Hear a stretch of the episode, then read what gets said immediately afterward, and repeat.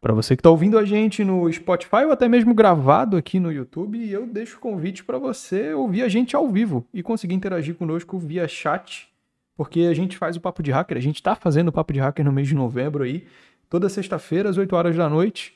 É limitado, então se você está ouvindo isso daqui depois de novembro, acabou, né? E aí só gravado mesmo.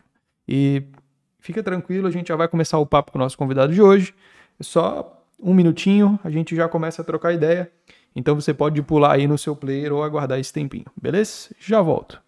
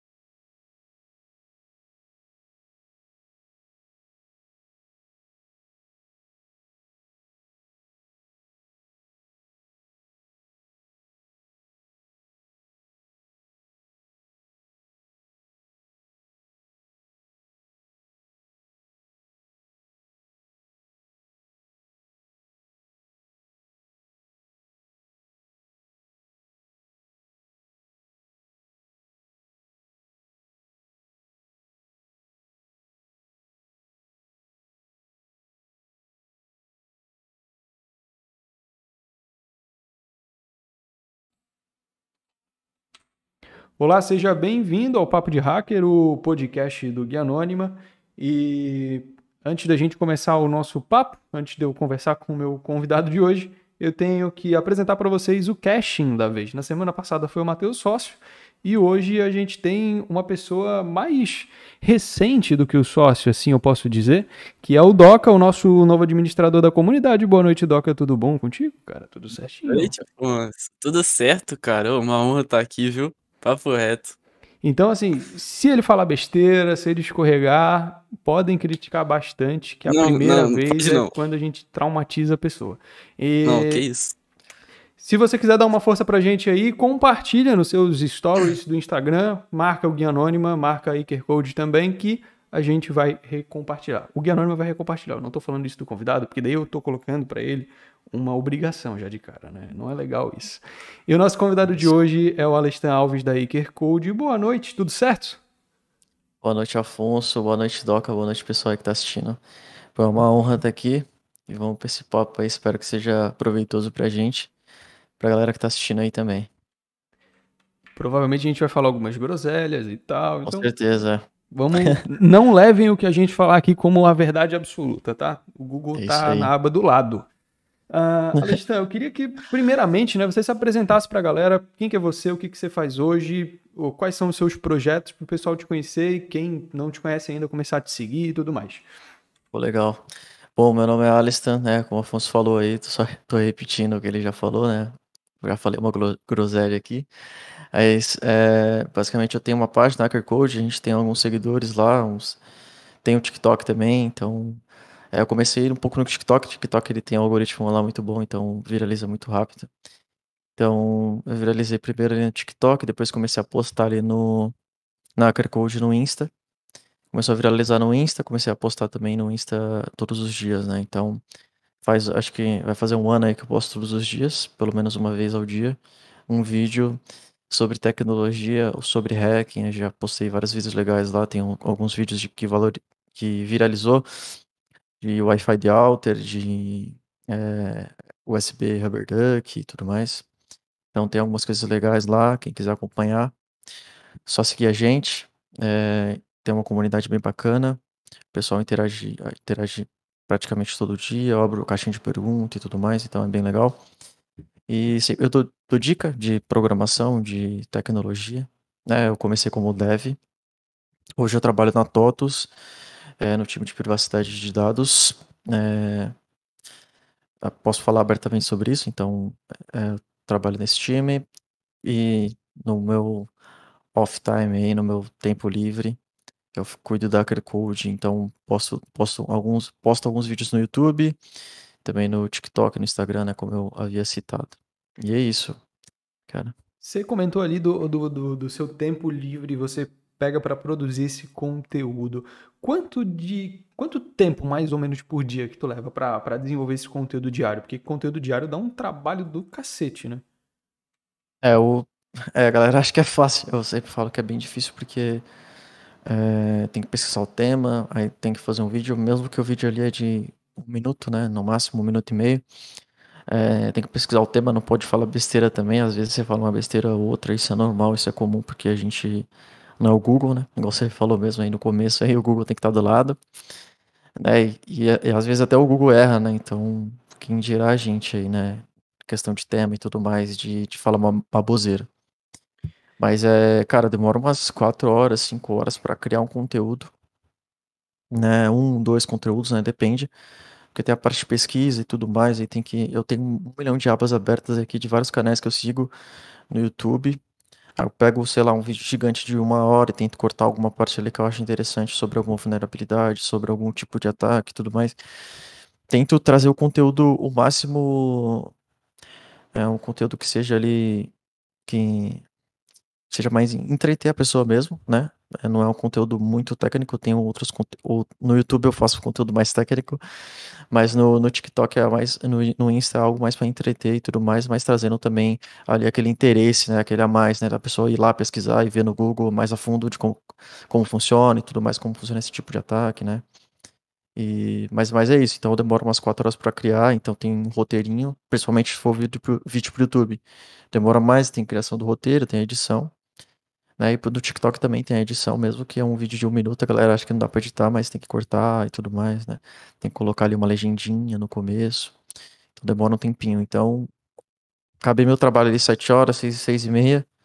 Foco total nisso. E também no horário de almoço também eu tento dar uma olhada no, nos temas que estão mais em ascensão aqui no YouTube, no TikTok e tudo mais no Instagram. Antes de, antes de eu passar a palavra pro Doca para ele, ele fazer as perguntas, isso aqui tudo tá totalmente fora do que a gente tinha programado, mas eu tenho uma dúvida de, de criador para criador, cara. Já, já aconteceu contigo de ter algum tipo de bloqueio criativo? Por exemplo, porra, eu não tenho ideia do que eu vou postar na semana que vem, o que, que eu vou fazer da minha vida, porque isso acontece comigo de vez em quando e a solução às vezes é bater a cabeça na parede para sair alguma coisa de conteúdo. Uh, já aconteceu contigo? Já tivesse esse problema alguma vez? Como que conseguiu contornar isso? Cara, acho que esse problema é diário, assim, né? é um problema que, cara, eu enfrento todos os dias, assim. Eu tenho um. Normalmente, eu dou uma dica pra galera: usa o Notion ali, usa alguma, um bloco de notas que seja. Cara, meu cérebro, eu tenho TDAH, né? Meu cérebro ele vai funcionar quando eu vou dormir. É bizarro, assim. Então eu vou deitar, tem muita pessoa que funciona assim também, vai deitar e o cérebro começa a funcionar e tem várias ideias malucas. Então eu vou deitar, eu tenho várias ideias malucas, eu tento, tem sempre o um bloco de nota ali do lado, ou no celular mesmo, no Notion. Eu digito ali um milhão de tema. Cara, tem muito tema aqui. Se você ver meu Notion, deve ter, sei lá, umas duas mil linhas para mais. Cada, cada de vários temas diferentes, de vários vídeos que eu já vi, ou de coisas que eu já vi no YouTube, de consumindo conteúdo. Então, cara, o bloqueio criativo, ele existe. Tipo, isso, isso é um fato, né? Não tem como. Muito criador de conteúdo também diz sobre isso.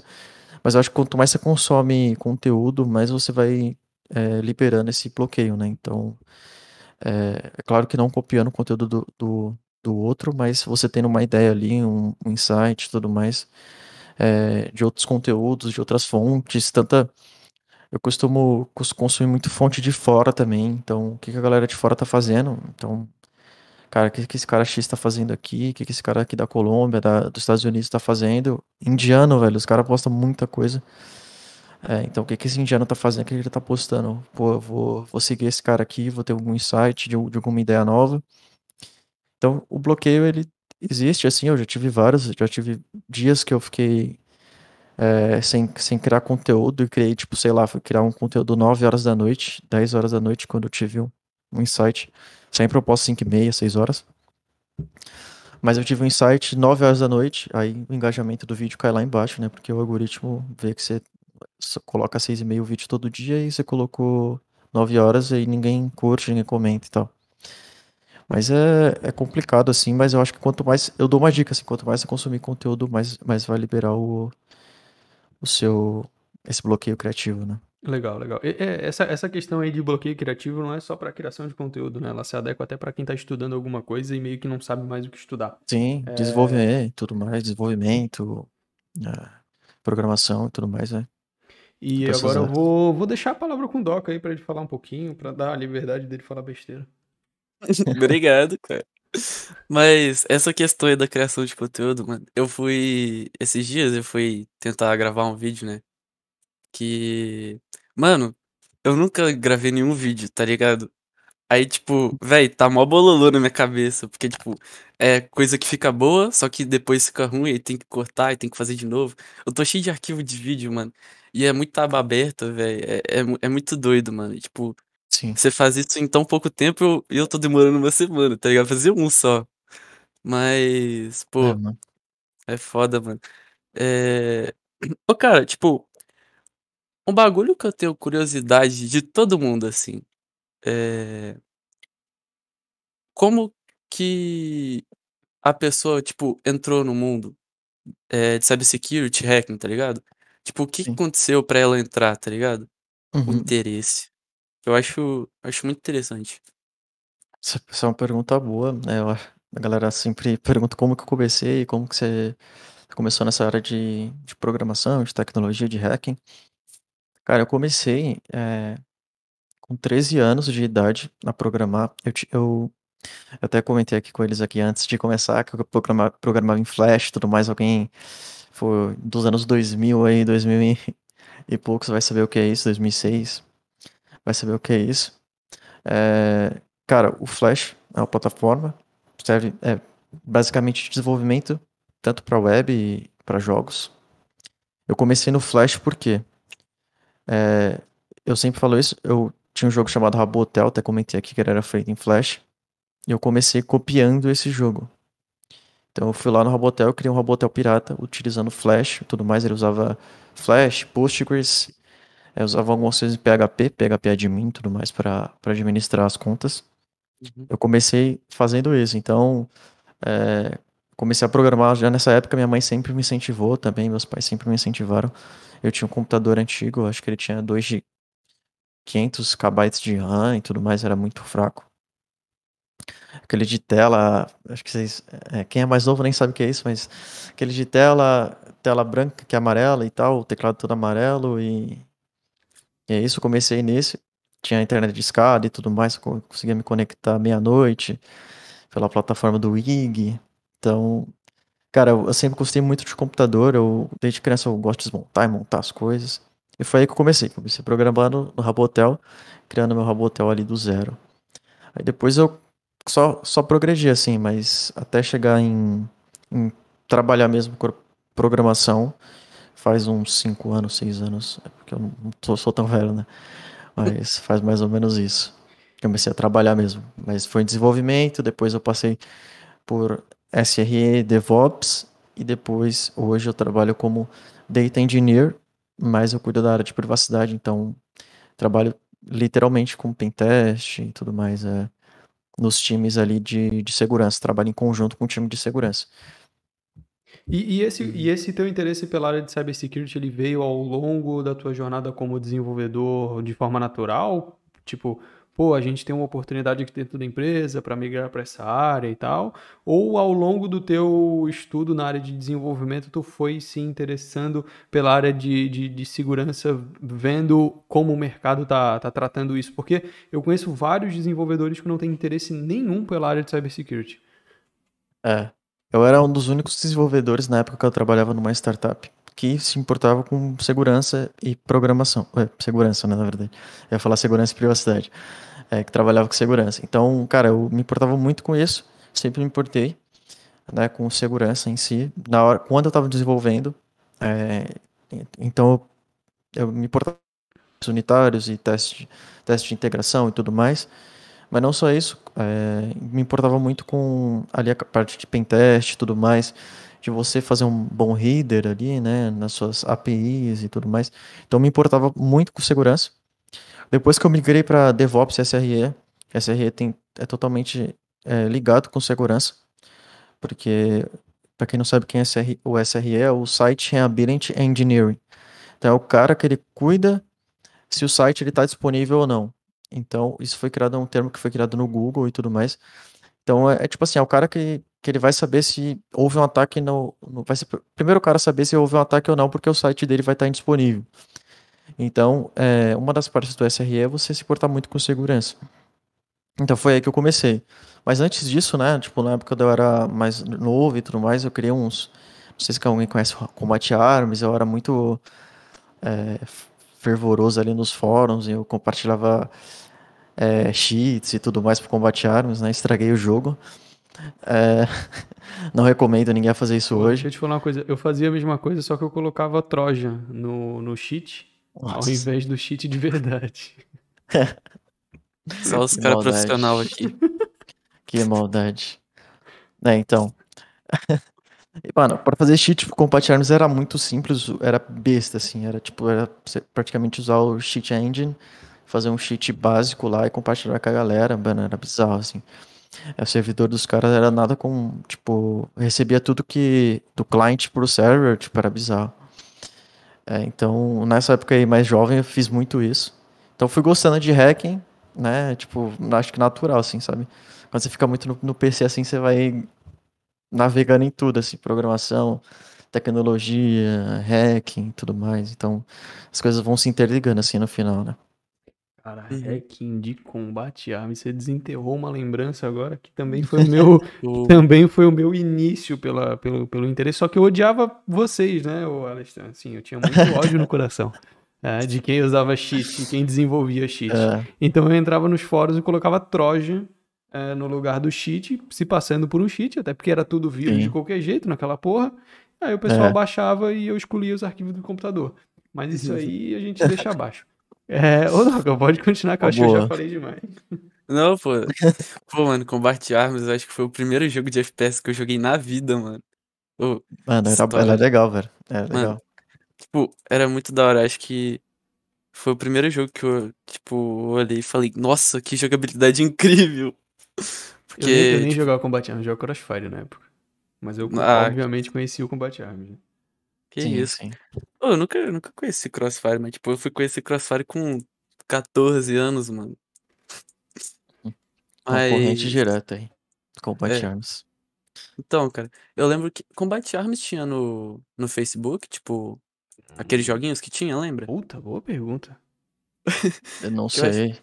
Era da Level Up. Vocês, vocês sabem, sabe? É. Ah, tá. Plataforma, então. então. Então acho que não, não deve ter, não. Mas, pô, mano, saudade desse jogo, viu? Saudade é... pra jogar.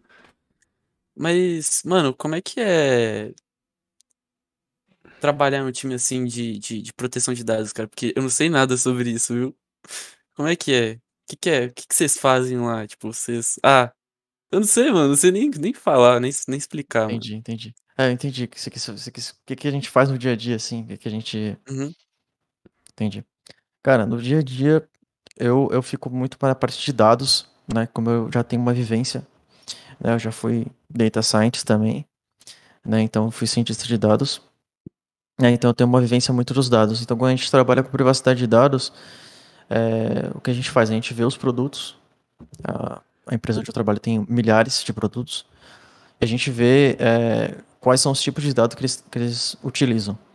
Uhum. Então, através desses tipos de dados que eles utilizam, a gente usa um tipo de criptografia, um tipo de anonimização dos dados, pseudo-anonimização, tudo mais, para que, se caso houver um vazamento, que esse vazamento não seja. É, não, não pegue o dado real da pessoa. Por causa da LGPD, a LGPD veio aí para para meio que dar uma multa alta, né, no valor, é, dependendo do, é, do porte da empresa, uma multa chega até, acho que é 50 milhões, eu não sei, alguma coisa assim. Uhum. Chega no valor alto.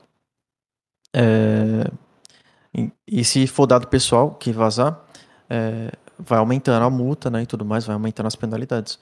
Então, o que, que eu faço? Eu basicamente eu fico analisando o dado, analisando o produto, é, fazendo pentest ali nos produtos, analisando pentest junto com o time de segurança, é, buscando vulnerabilidades conhecidas e tudo mais. Se existe uma vulnerabilidade conhecida, por exemplo, no reader e tudo mais, do API, é, eu reporto isso para o time de segurança e tudo mais. Então eu trabalho literalmente ali junto com o time de segurança, mas na parte de dados, de privacidade de dados.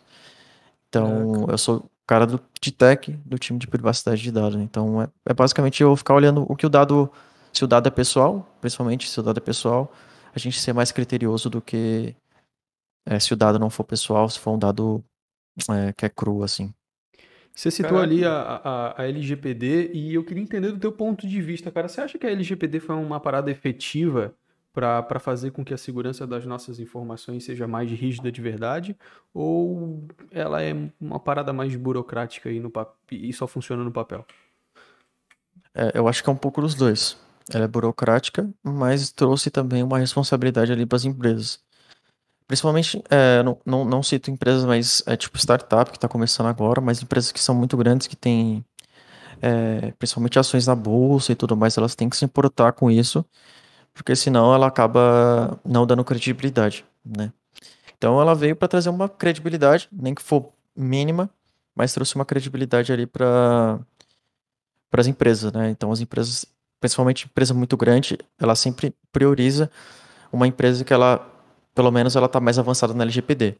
Então, você vai fazer uma parceria com uma empresa, né, que seja uma empresa médio porte ou muito grande, você sempre tem que olhar ali é, se ela tem política de, de privacidade, se tem um DPO, né? Então, eu acho que para isso foi, foi bastante importante. Mas não tem só, só a LGPD, né? Tem a GDPR, tem as, as dos Estados Unidos também, CCPA, que também trata sobre privacidade né? É um assunto bastante importante, né? Privacidade, eu acho que, pô, como, como, as, como as empresas de dados, que são as big techs aí, estavam trabalhando com os dados, é bizarro. É, então, eu acho que ela veio também para para dar um check-in ali, tipo, pô, eu posso utilizar seu dado ou não? Pelo menos isso a maioria dos sites hoje, pelo menos os sites é, da, da Surface Web, assim, pelo menos ele fala, pô, eu tô utilizando seu cookie aqui, dá um ok aí, ou não dá ok, então veio para facilitar, veio para não facilita muito, mas veio para ajudar, eu acho. É uma burocracia mais importante assim, sabe? Hum, entendi. Entendi, entendi o teu ponto de vista. Interessante, interessante. É, geralmente a gente debate aí sobre LGPD com os nossos convidados para ver o ponto de vista de cada um, porque depende bastante de onde, de onde esse convidado está inserido, né? De onde Sim. esse profissional atua, em que tipo de empresa que ele atua e etc. Então são Sim. pontos de vista bem diferentes na realidade. É, eu, eu, vejo a LGPD aplicável em alguns cenários e totalmente inexistente em outros. A empresa diz Sim. que ela está adequada e ela só tem meia dúzia, é. meia dúzia de política lá. Fala que Sim. tem um DPO, mas o DPO não existe. Sim, ah, isso é verdade, mas então é, acontece. É, Principalmente é...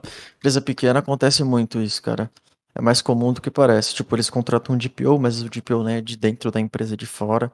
Contrata, às vezes, um escritório, né? para fazer toda essa essa parte de privacidade. Então, às vezes, o escritório não entende nada, coloca coisas, tipo, que são generalistas e não entende o contexto da empresa, né? E aí, pô, tipo, se rolar um vazamento para essa empresa, o, o ruim é que talvez ela vai ser penalizada muito mais do que uma empresa que ela tá se adequando, né? Que ela tá mais, é, mais perto ali da, das adequações dos critérios da LGPD, né? Saquei, saquei. É, você, você, citou ali né, a questão da, das redes sociais, das big techs e tudo mais, da rastreabilidade que eles ainda fazem hoje, mesmo com a LGPD, GDPR Sim. e tudo mais, com as nossas informações. E eu vi que depois, na realidade depois não, é porque a, a, internet ela vem se transformando cada vez mais no dia a dia de todo mundo, né? Então o pessoal vem se interessando por alguns assuntos que antes não eram vistos pela grande população, como por exemplo o anonimato na internet. Né? Verdade. É, então é uma parada que vem crescendo as buscas, vem crescendo o interesse da galera e tudo Com mais. Certeza. E eu queria saber o teu ponto de vista, cara. No teu ponto de vista, dá pra gente ficar 100% anônimo na internet? Existe alguma forma disso acontecer? É, 100% não. Porra, graças uns... a Deus, cara. Puta, se você falasse que era 100%, eu dava Alt F4. Não, não, não tem como. É, vai uns 70%, 80%. Ainda você tá muito high level. Mas você chegar a 100%, não conheço quem chegue. Principalmente se você está usando uma operadora chamada, sei lá, qualquer uma aí que exista no Brasil, não vou citar nome aqui, não está sendo patrocinado. Mas alguma operadora brasileira, você está utilizando, ou seja, de fora, que seja, está sendo rastreado já. Então, cara, é quase impossível, assim.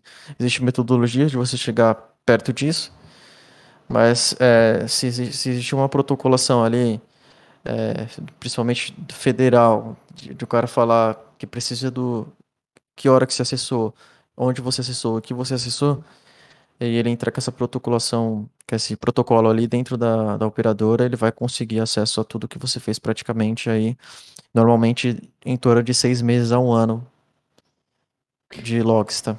É, a- até porque, né, a gente.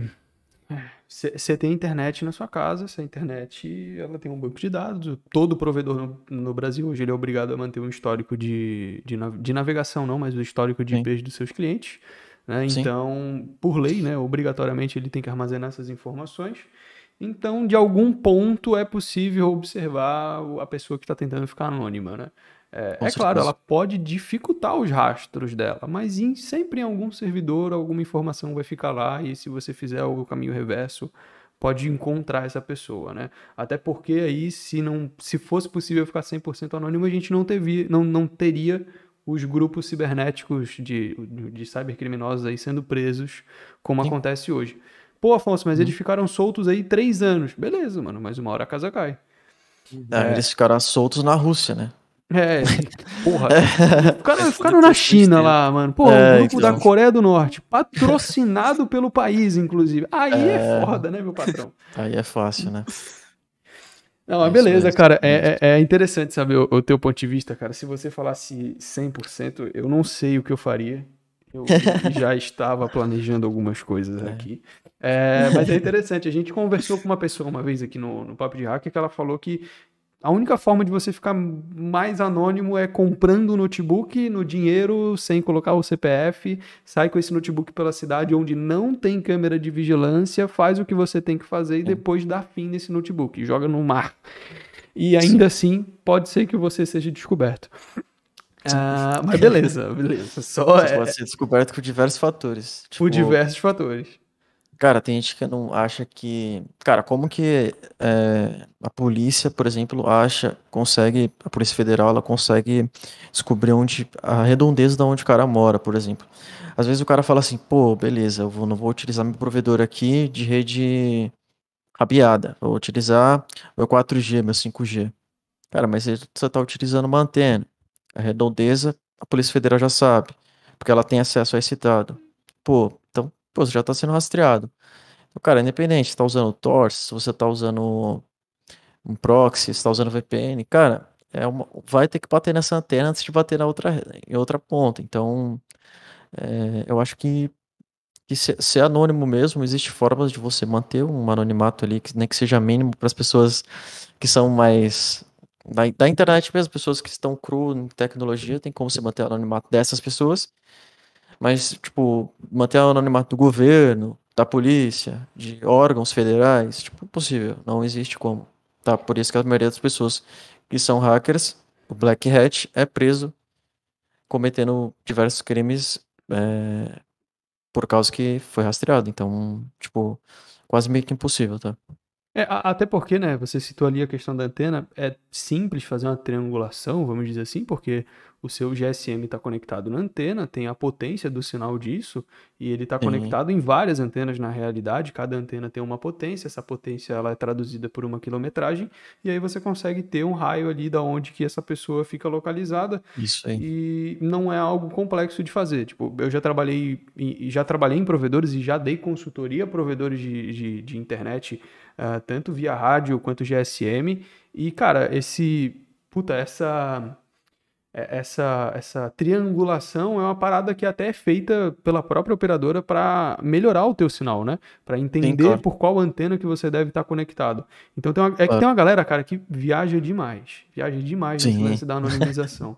E, e, assim, É. qual que é o teu ponto de vista quanto ao interesse dessa galera pelo anonimato? Porque eu vejo bastante, principalmente por estar ligado a essa comunidade de, de, de cibersegurança, que esse interesse ele vem crescendo muito. Por que que você... Como, como que você vê isso na, na, na tua comunidade? Tipo, por que que a galera se interessa pelo anonimato? É realmente para ter ali uma proteção, uma camada de proteção a mais nas informações pessoais dela, ou é para fazer merda? É um pouco dos dois. Tem o cara que faz merda, mas tem o cara que ele, ele vai realmente ali para proteger os dados dele, né? Para ele manter ali os dados é, não muito expostos, né? O low profile ali. Mas, cara, tem muita cara que faz merda utilizando anonimato, né? Então, você vê muita muita pessoa que utiliza tipo nem anonimato isso, mas é utiliza uma conta fake no YouTube para comentar no seu vídeo lá te criticando, e às vezes ela nem faz aquilo, ou seja, ela nem nem tem um canal no YouTube, ela nem se esforça para aquilo, mas ela tem o direito de te criticar.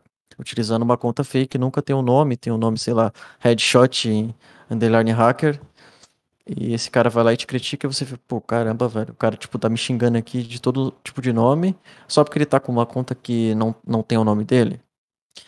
É, comple é complexo, né? As pessoas, elas, elas usam o anonimato, ou seja, uma parte do anonimato, né, esconder o seu nome para utilizar isso pro mal, para é, xingar alguém, para maltratar alguém. Isso é totalmente errado. Mas outra parte do anonimato é que você esconde seus dados, então você acaba não dando, dando seus dados tão fácil assim, pro, pro principalmente para a Big Tech, para ela saber, é, por exemplo, qual era a data do seu aniversário, é, para ela te mandar cupom de desconto, ou sei lá, é, o que você mais gosta de comer, o que você mais gosta de vestir. Então, tipo, lá no, então o anonimato traz esse fator, é, esse ponto, né, que vai te ajudar a você não entregar seus dados ali para as empresas, para elas não saberem que é você, porque você quer ter uma privacidade nem que seja mínima ali, né? Você não quer ficar recebendo promoção todo dia. É, então, é, eu acho o anonimato importante. Hoje é quase impossível você ser 100% anônimo e manter seus dados fora da rede. A galera que está aqui no YouTube, certeza que já, o dado já está tá com a galera lá do YouTube, para eles saberem que vocês gostam de hacking, por exemplo. Vocês estão no canal Guia Anônimo né? Então vocês gostam de hacking aí, então é, o YouTube já vai te recomendar alguma coisa do tipo. Já vai ter propaganda de curso já para você, provavelmente, é isso aí. nos seus próximos vídeos, cara. É, por um lado é bom, né? Por um lado é bom. Por um lado é bom, porque, cara, às vezes você está procurando alguma coisa e você não acha. Então vai aparecer o curso lá do Guia Anônimo, curso bacana, te encomendar lá e você vai fazer o curso, pô. Legal.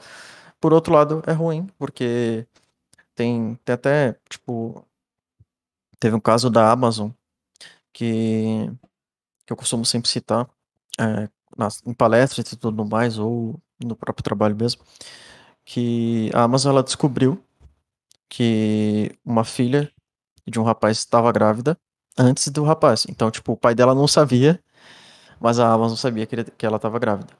Então, é, e ela não estava pesquisando nada de gravidez e tudo mais. O algoritmo descobriu isso com base na pesquisa dela né?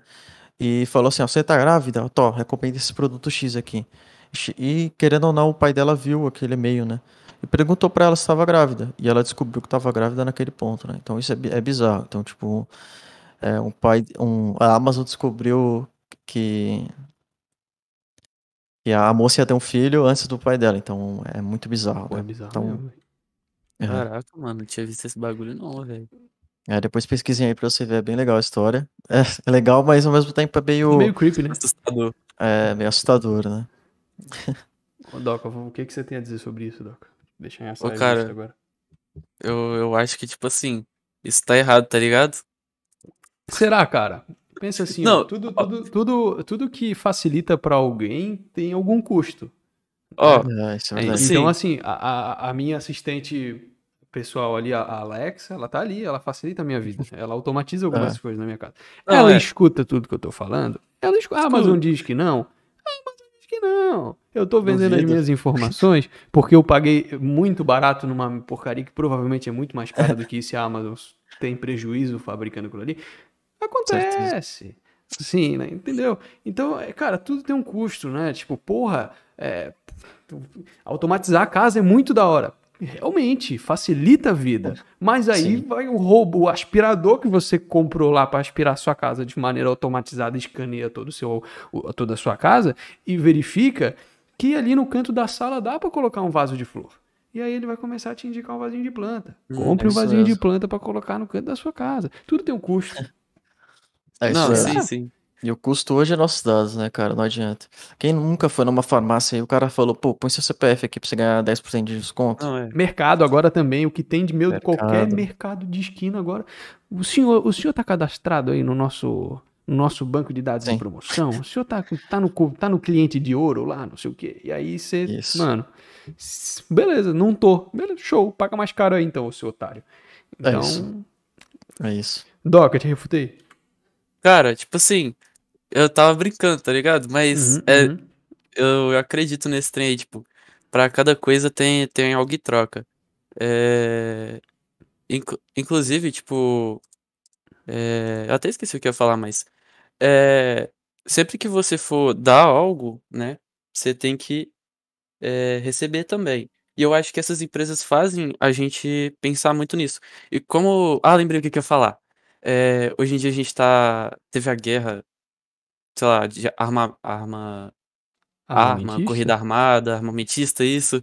História tá em dia, pô, que isso, Afonso? Mas hoje em dia a gente tá mais na guerra das informações. E o que vale mais É. são os dados. É isso E mesmo. daqui a, no futuro eu acho que ninguém vai estar anônimo, só só ninguém, ninguém vai estar anônimo. Todo mundo vai, É. as empresas vão saber tudo de todo mundo. E eu não sei acha, se isso cara? é bom. Eu acho. Mas eu não sei se isso é bom ou se isso é ruim. Pô, a gente vai, a gente vai desvirtuar o papo um pouco, porque a gente tem alguns tópicos aqui pra falar. Vou deixar o Doca, o Doca tocar as perguntas, mas se o papo for do zero ao 100 muito rápido, é porque a gente colocou alguns tópicos pra perguntar pro, pro Alestan, então a gente tem que fazer, né, a pergunta. A gente não Uhum. pode Show. deixar a nossa pergunta eh, em branco. Ô, Doca, pode, pode manter o papo aí que eu já, já critiquei muito a inteligência artificial. Pô, mano. É. Um bagulho que eu, que eu achei interessante, que eu vi que você tem um livro, né? Um Isso. livro lá. E como é que foi pra escrever ele? Eita, rapaz. Aí a queda, né? A queda acontece quase todo episódio aqui, né? No episódio passado, nosso convidado caiu quatro ou cinco vezes. Tá bom, tá bom, tá bom. E Aí, ó. Isso. Boa, rapaz. Deu uma quedinha aí, né? Caiu rapidão. Voltou. Fidex, Fidex. Boa. Mas, então, é. O seu livro, como é que foi pra escrever? Pô, essa é uma, essa é uma dúvida pessoal minha. Foi muito ferrado escrever o, o, o conteúdo do livro? Porque quando eu penso em criação de conteúdo, eu já pensei, talvez, porra, um livro, mas deve dar um trampo do inferno, cara. É, o livro tem, acho que é 110 páginas, 90 páginas, mais ou menos. É, cara, demorou pra caramba. Acho que vou falar uns dois meses, todos os dias fazendo. Nu? Mas, O quê? é, Umas seis horas por dia? é, em torno de 4 a 6 Pô, horas por dia. Bizarro, Caraca. velho. Porque, tipo assim, o conteúdo em si, ele não é tão denso, né? O, tipo, Dark Web Anonimato não é tão grande, né? Não daria pra escrever um livro de 300 páginas. Mas, é, tem, não pode escrever baboseira ali, né? Tem que escrever o conteúdo mais próximo possível de que alguém entenda, e principalmente do zero, né? Então, a ideia seria que a galera aprenda do zero mesmo, não, não precisa ter nenhum conhecimento em Dark Web Anonimato para aprender. Então é meio conceito, é meio conceito introdutório do zero ao avançado, que eu chego até como. Explico até como criar seu próprio site lá na Dark Web, como é, utilizar o Tor, é, com Python e tudo mais para você criar um request tal. Mas o, co- o complexo mesmo é a pesquisa e o, e, e o desenvolvimento ali da, de- da escrita. Ah, eu não sou escritor, né? Tipo, já, já escrevi muito em blog e tudo mais. Mas escrever um livro em si é algo muito complexo, mas tive a ajuda de outras pessoas que me ajudaram a rever o livro e tudo mais, né?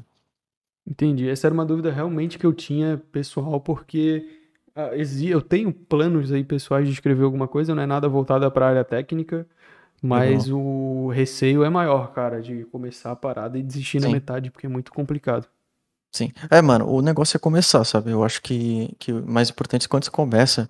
Tipo, você desistir assim, só se faltar o assunto, faltar o tema. Mas eu acho que se começar o pontapé inicial, ele se tiver, tipo, duas páginas, acho que já te motiva pra caramba de você continuar, sabe?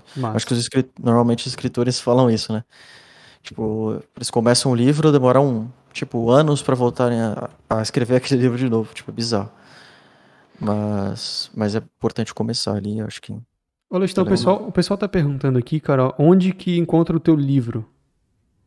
Cara, tem é, na Hotmart e tem na Amazon também. É só e-book, tá? Não tem o livro físico até o momento. E tem, tem, tu tem o site, né? A, a, Iker Code tem o Tem. site, né? Tem, tem. É, mano, só, só, só entrar lá no Instagram da Hacker Code, aí na, na biografia vai estar lá. É a Academy. É tipo, de academia, Hacker Code, né? Hacker Demi, de academia. É ponto .com. Só isso, aí vai ter o, o livro lá. Tem até como você baixar um capítulo gratuito que quiser aí, pra ver como que é o livro e tudo Opa! mais. Eu vi, eu vi ali Só também no- no- no- nos tópicos do livro, porque quando você acessa lá o site do, do, do conteúdo do livro, tem lá certinho, meio que sumário, o que, que vai aprender ao longo do livro e tal. Eu tirei um tópico de lá, cara, eu queria que você explicasse pra galera, porque eu vejo que algumas pessoas, principalmente quem é mais curioso e não tá estudando realmente para ir para a área de cyber ou para ir para a área de desenvolvimento, que tem, tem essa dúvida. É, existe a diferença entre Dark Web e Deep Web? Ou não tem diferença nenhuma? E por que, que você acha que esse tema chama tanta atenção, desperta tanta atenção do público no geral? Boa, boa pergunta. Dark Web e Deep Web, primeiramente, a Deep é, são artigos que você não consegue achar, são documentos que você não consegue achar, você consegue até achar no Google e tudo mais, mas é bem difícil de achar. Então, se você normalmente tem o Google Docs, é, a galera de, de segurança conhece bastante, que é basicamente o Google, só que é, são das páginas, tipo, depois da primeira. Acho que todo mundo que tá aqui, acho que na live, vai lá no Google, pesquisa algo e vai na primeira página dos primeiros links. Então nunca vai depois da segunda. Então, a partir da segunda, é ali é considerada já Deep Web. Então, a Deep Web não é algo tão profundo. é, então, você consegue, por exemplo, achar ar- arquivo de legislativo, é, documentos de faculdades, é, artigos de faculdades. Então, tipo, a Deep Web é isso. Então, é basicamente coisas que não se acha tão facilmente no Google e na internet normal, na Surface. Essa é a Deep Web. A Dark Web em si, ela é feita para você não conseguir o acesso mesmo. Então, para você ter um, você tem um link de um site, se você vê um link, um link .onion, que é do, do Tor, né, da rede Onion do Tor, você vai ver que é um, mano, é um hash gigante assim, tipo, com vários caracteres, .onion.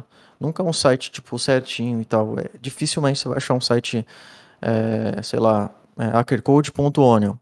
Sempre é um, é um hash gigante, .onion. E para você acessar a Dark Web, tem os, os links, tem páginas de links dentro da Dark Web. Então você acessa a primeira página de link, que é o Widen Links, que é tipo, mano, é onde esconde, onde esconde todos os links lá dentro, das páginas mais conhecidas.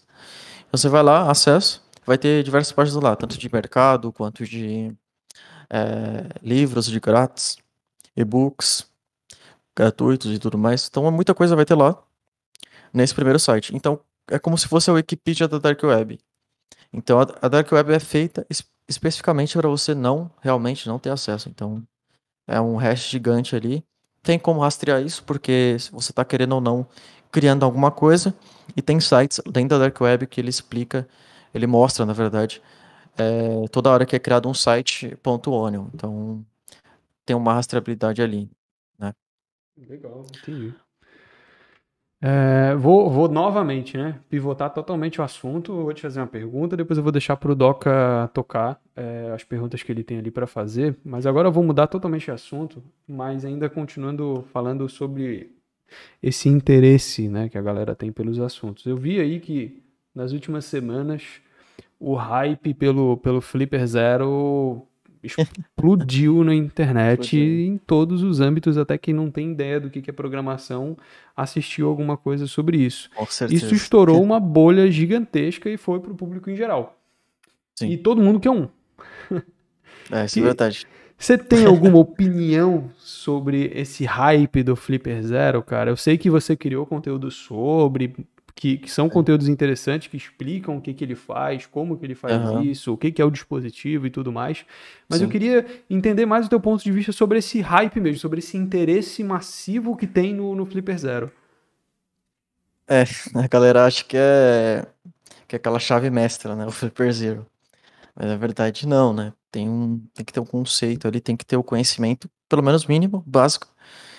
Mas eu acho que é, o, é a ferramenta mais self-made já criada de hacker. né? Então, o que é self-made? É sob medida. Então, cara, a ferramenta feita é sob medida. Então, ela serve para bastante coisa de hacking e é muito fácil de utilizar, então é, por isso que criou todo esse hype, né? Então você pega o Flipper Zero, abre um carro, pega o Flipper Zero, clona um cartão. Pô, é, que ferramenta faz isso? Várias, né? Tem, você tem que ter várias.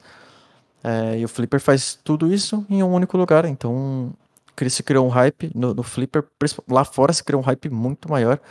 É, aqui no Brasil tá começando agora esse hype né? Tipo, já, já tá bem, bem grande esse hype aí, porque o Rato Borrachudo postou um vídeo, aí eu postei um vídeo lá no YouTube e tudo mais, e tem a galera aí, tem o Júlio de la Flora aí, parceiraço, postou um vídeo e a galera ficou louca.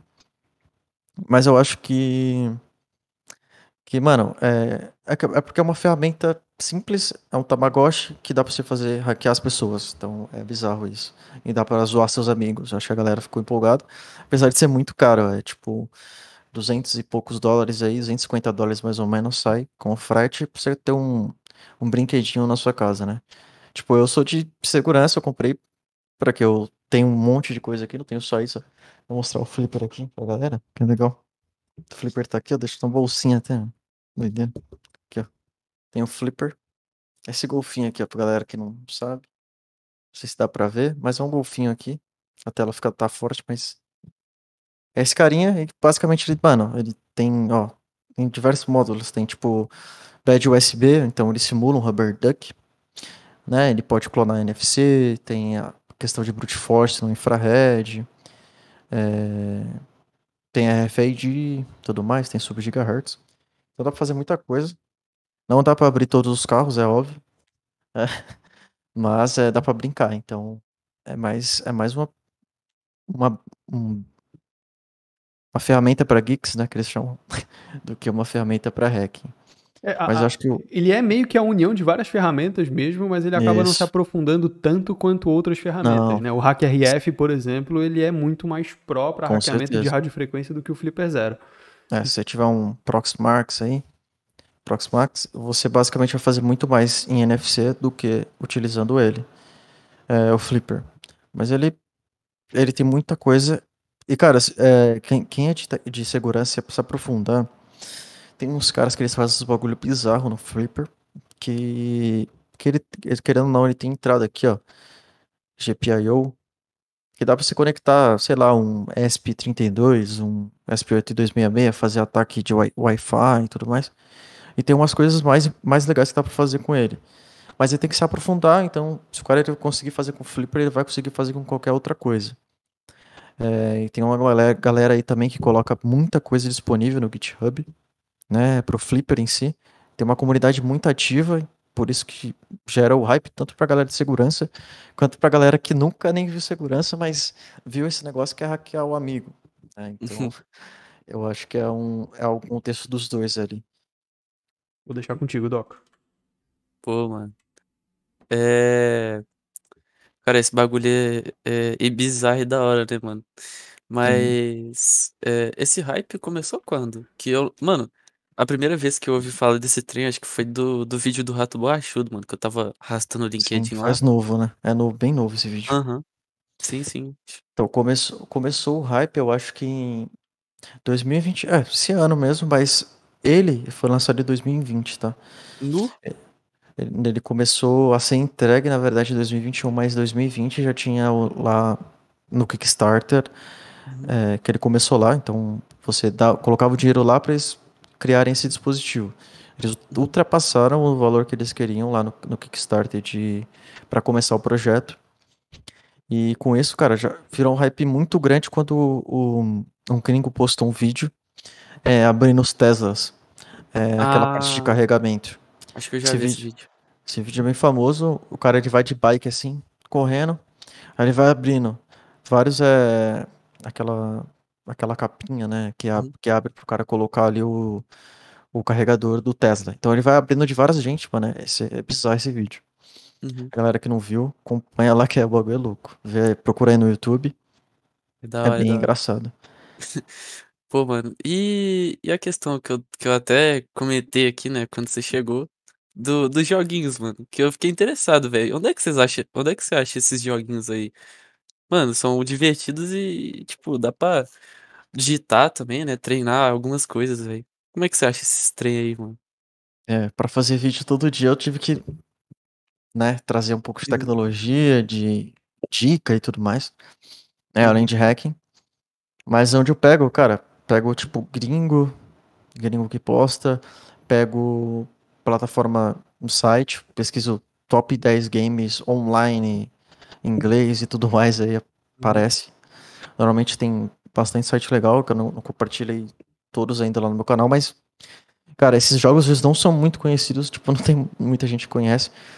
Mas quando se você pesquisar algo muito específico, você vai achando é, site bem legal de jogo, tanto de jogo quanto de ferramenta. Tem muita ferramenta na, na internet bem legal que tipo, a galera nem imagina. É, criar um vídeo lá de como usar a inteligência artificial para criar para você uma redação, né? Caraca. É, tipo, você coloca o tema, ela vai criar em inglês, claro, mas você pega, copia, é, cola no Google Tradutor lá e traduz e você cria uma redação do zero. Já Caraca. existe, existe também, tipo, como você criar um e-mail também, do zero, você coloca lá. Cria um e-mail para mim sobre marketing digital para hackers. Aí o cara vai lá, cria a inteligência artificial da OpenAI, que é daquela do Elon Musk, ela cria para o seu texto, você só envia o e-mail. Então, tipo, tem bastante ferramenta legal hoje na internet, né, cara? Quanto, quanto, quanto à inteligência artificial, na, eu tô na última aí, que essa semana eu tive um pouco mais de tempo e eu coloquei a, a Stable Diffusion pra, Stable aqui no meu Diffusion, PC legal. pra, pra Muito bom. gerar umas imagens e é bem bizarro, tá, cara? É muito bem da hora. bizarro. Você escreve no prompt alguns comandos, alguns comandos não, mas algumas características da imagem que você quer e ela Sim. cria uma parada que não existe.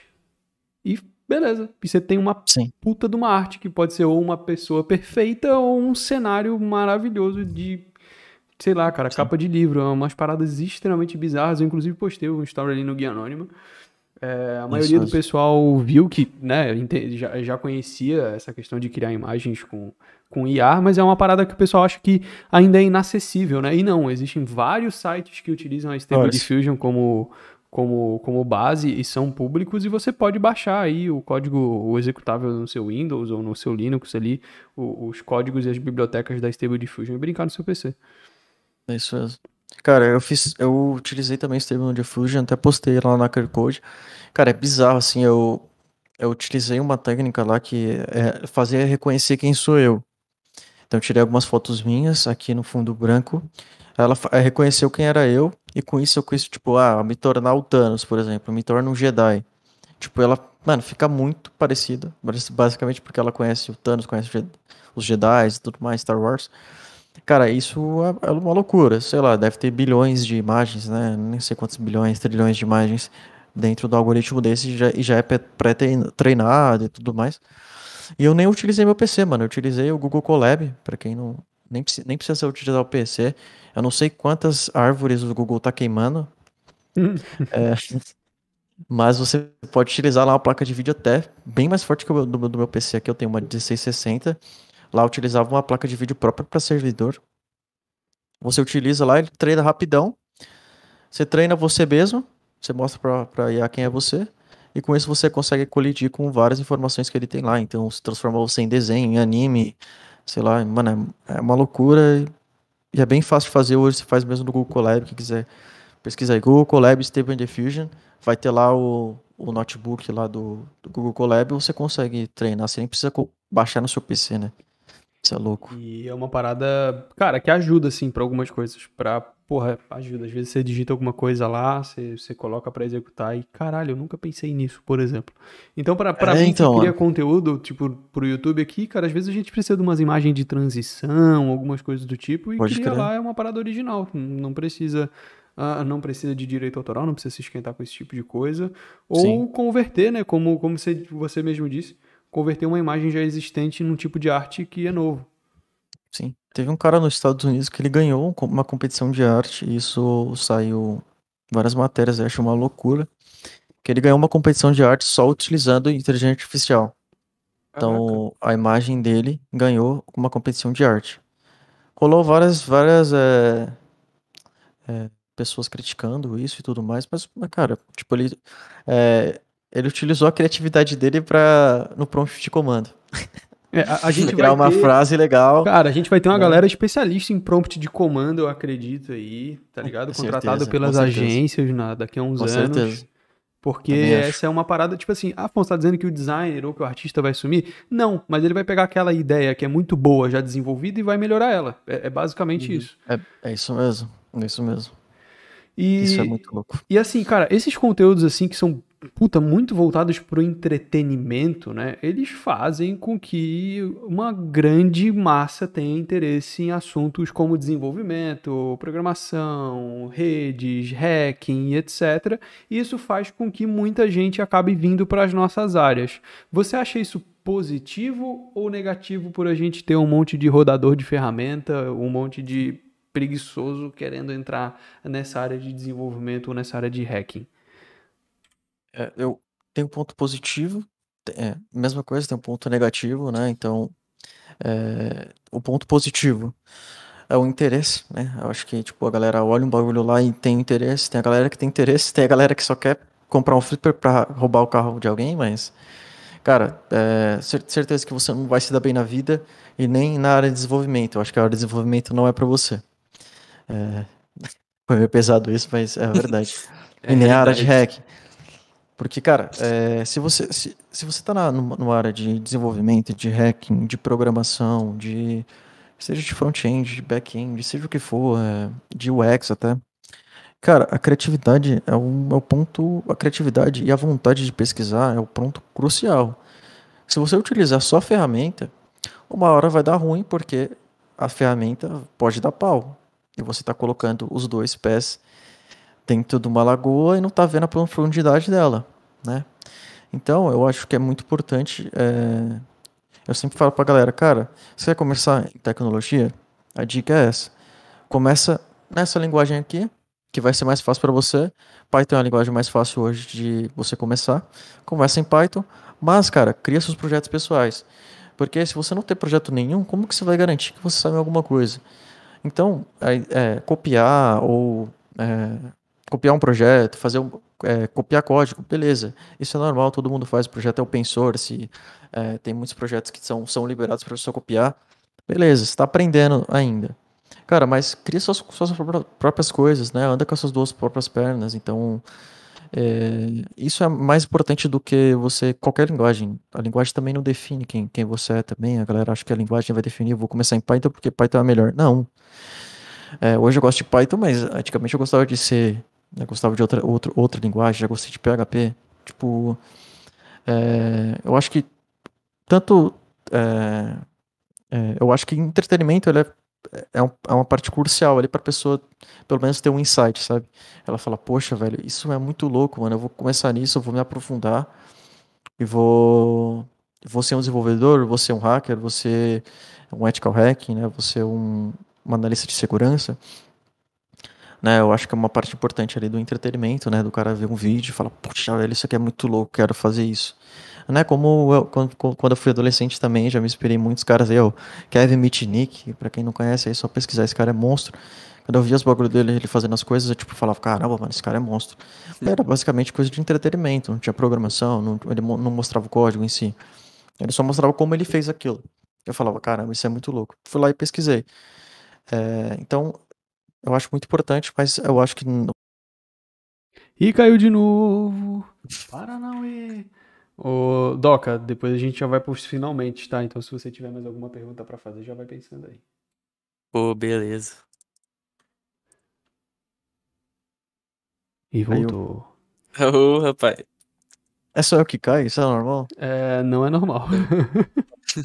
Eu tô ausente. Bizarro. É, mas a internet não cai, isso que é engraçado. Então, cara, é isso. Acho que é você se inspirar em alguém, ver o que o cara faz e se aprofundar. Acho, acho muito importante. Não, eu, eu gostei do que você falou ali, cara. Achei, achei bem interessante essa questão da de criar suas próprias ferramentas, criar suas próprias coisas, não se basear numa linguagem. Faço das suas palavras as minhas, assim. É o que eu tento incentivar pra galera aqui também. Ah, legal, pô, copiar um projeto ali pra aprender, massa, coloca no teu portfólio, mas quando você já tiver um conhecimento, cria tuas próprias paradas, porque isso vai Isso. fazer diferença, né?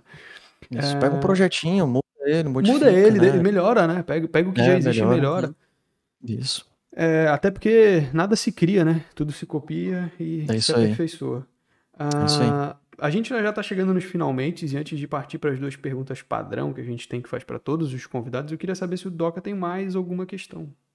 Pô, cara, eu tenho, mano, uma última. Diga. É. Cupomzinho. Não, brincadeira, brincadeira. É. Tipo, você se introduziu nessa, nessa área da, da mídia, né? Uhum. Tipo, por que que você, que você entrou nessa área? Foi por interesse de mostrar pras pessoas mais tecnologia, é, coisa assim? Na mídia você fala, tipo, a página, criar, criar conteúdo. É, criar conteúdo, TikTok, Instagram, YouTube. Eu comecei assim meio que despretensioso, assim. Foi tipo, ah, vou, vou postar uma dica ali de Uhum. tecnologia. Vou postar uma dica ali de algum site, tá? Vou, vou, vou pos- postar o que eu tô fazendo no momento, né? Vou postar, tipo, ah, eu criando um Keylogger aqui, eu criando algo do zero. Então Uhum. foi meio que isso, assim. Eu fui, fui postando e a galera foi curtindo, tudo mais, né? Também a constância é, ajudou bastante. Mas eu acho que já fazia parte de mim assim, eu sempre postei em blog, Medium, já tive um Blogspot, né, e tudo mais, sempre Uhum. postei em blog. É, depois de postar em blog, aí eu comecei a postar no YouTube, já postei algumas coisas no YouTube que não tem nada a ver com tecnologia, né, nem tem mais os vídeos. Que que Aí- era? Acho que 2011, 2010, muito tempo atrás.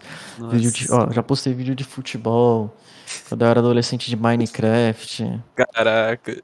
De, mano, tudo assim, fui, fui navegando. Ficar, ficar muito tempo no computador, então, cara, quando eu tava fazendo alguma coisa de tecnologia, eu tava querendo criar alguma coisa, conteúdo.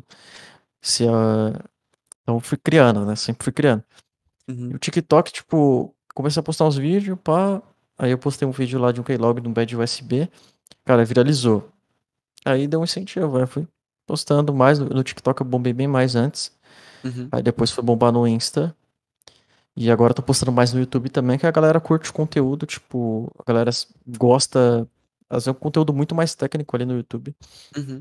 às vezes, mas a galera curte um é, aprender sobre, então é muito mais voltado pra galera mais técnica ali, que tá começando, né? Claro, a galera que, Uhum. que já manja bastante, é claro que ali é muito iniciante, mas eu acho legal, eu sempre gostei de compartilhar. Eu, eu falo pra galera, pô, se você quer aprender bastante, compartilha seu conteúdo. Faz alguma Uhum. coisa, nem que seja um blog, tá ligado? Tipo, Cara. guarda um pedacinho do seu cérebro em algum lugar. Porque, mano, ser programador, ser desenvolvedor, ser hacking, pentest, fazer pentest, ser de segurança, cara, você não vai saber nunca tudo, Uhum. né? E você nunca vai conseguir guardar tudo também. Sim, sim. Então, cara, por que você não pega um pedacinho do que você sabe, um pedacinho do seu cérebro e coloca em algum lugar? Nem que seja um blog que ninguém conheça. Uma hora alguém vai conhecer, não tem como. Uhum. Mas é, compartilha. Pô, acho que é, é, ensinar. é, ensinar, você aprende muito mais do que do que somente você tá compartilhando para você mesmo, guardar para você mesmo. Acho que também é, é bom criar uma nova geração também, uma novas pessoas, novas pessoas Uhum. da tecnologia melhor que você, pô. Sim, É legal sim. pra caramba. É isso que eu ia falar. Essa dica aí do, do, do ensinar, existe até uma pirâmide, eu esqueci o nome da pirâmide do, do, do- conhecimento lá, mas o Tem, ensinar para alguém, ela é a, é a parada que mais. Você aprende muito mais ensinando para alguém do que fazendo qualquer outra coisa, Uhum. como É. Isso. lendo, ouvindo, assistindo, ou até mesmo, é, enfim, fazendo, por exemplo, a leitura e visualização ao mesmo tempo, um vídeo, né? Então, Isso. o ensinar, ele tá no topo da pirâmide. Eu esqueci o nome da pirâmide, então para não falar besteira, eu, não- eu prefiro não falar. É isso mesmo, mas Cara, é isso mesmo. Pra gente ir aí para as nossas duas últimas perguntas finais que a gente faz para todos os nossos convidados. Antes de ir para elas, eu queria agradecer o Doca. Obrigado, Doca, pela participação. Obrigado por é, fazer parte desse nosso papo pela primeira vez. Mandou bem, Valeu, tá? Não fica chateado, não. Ô, beleza, obrigado, cara. Agradeço por Doc. estar aqui. Ô, rapaz, pela presença da Alessandra também, cara. Cê é louco. Valeu aí. E obrigado também ao público, né? Porque eu vou fazer as duas perguntas e vou sumir. É, muito obrigado você que assistiu a gente aí gravado e para você que assistiu ao vivo, obrigado vezes dois, porque a sua, a sua interação aqui é muito importante. Ah, Alestan, você já foi hackeado alguma vez? Já há muito tempo atrás. E Que era que uma rolou? conta do Rabotel. Você colocou uma senha fraca? Não. É, eu instalei sem querer, eu instalei sem querer uma hora no meu Hum. PC. Tinha um keylogger aí. Cara, basicamente, Fiquei editando e o cara pegou, e depois, só depois que eu descobri quando eu fui hackeado que era um keylogger no meu PC. Pô, Afonso, falei pra você não postar aqui esse bagulho no fórum, cara. É. Não dá botar, eu nunca fiz nada. Ah, a última, a última pergunta, que não é bem uma pergunta, mas, Alexandre, deixa suas últimas palavras aí durante essa transmissão. Pode ser uma dica, um convite, um trecho motivacional, um parágrafo bíblico, uma página de livro, ou até mesmo um simples foda-se. Ah, fique à vontade, são as últimas palavras ao longo da transmissão e eu fico por aqui. Valeu e até mais. É isso aí, galera. Eu acho que o mais importante de tudo que a gente levar os conceitos aí que a gente aprendeu hoje nesse podcast incrível. Seguir o canal da Guia Anônima, seguir a QR Code lá nas redes. É bem importante aí pra gente aprender mais. Eu acho que é, vamos se unir, né? Não vamos se separar, vamos ser uma comunidade unida. Vamos aprender junto, porque eu acho que quanto mais junto a gente ficar, o Brasil vai crescer mais. Eu acho que a gente tem uma defasagem de tecnologia, a gente sabe que tem uma defasagem de tecnologia no Brasil, apesar de ter muito cara bom, é, a maioria da galera ainda é iniciante ou júnior. Então eu espero que, que a gente junto aqui, a gente cresça mais as pessoas, que as pessoas venham se desenvolver mais. É, então compartilhe o que você sabe. É, então cria uma página, cria um TikTok, cria alguma coisa, nem que esteja zero pessoas, mas compartilhe alguma coisa que você sabe, que você tem na sua mente. Ou entra na página da QR Code lá, critica. Critica também a canal Anônima, que ajuda nós. Mas eu acho que, que é muito importante isso. E é isso. Segue a gente aí. Tanto no YouTube, no Instagram, no TikTok. E segue o canal Guia Anônima aí pra mais conteúdo como esse incrível. Obrigado, rapaziada. Tamo junto.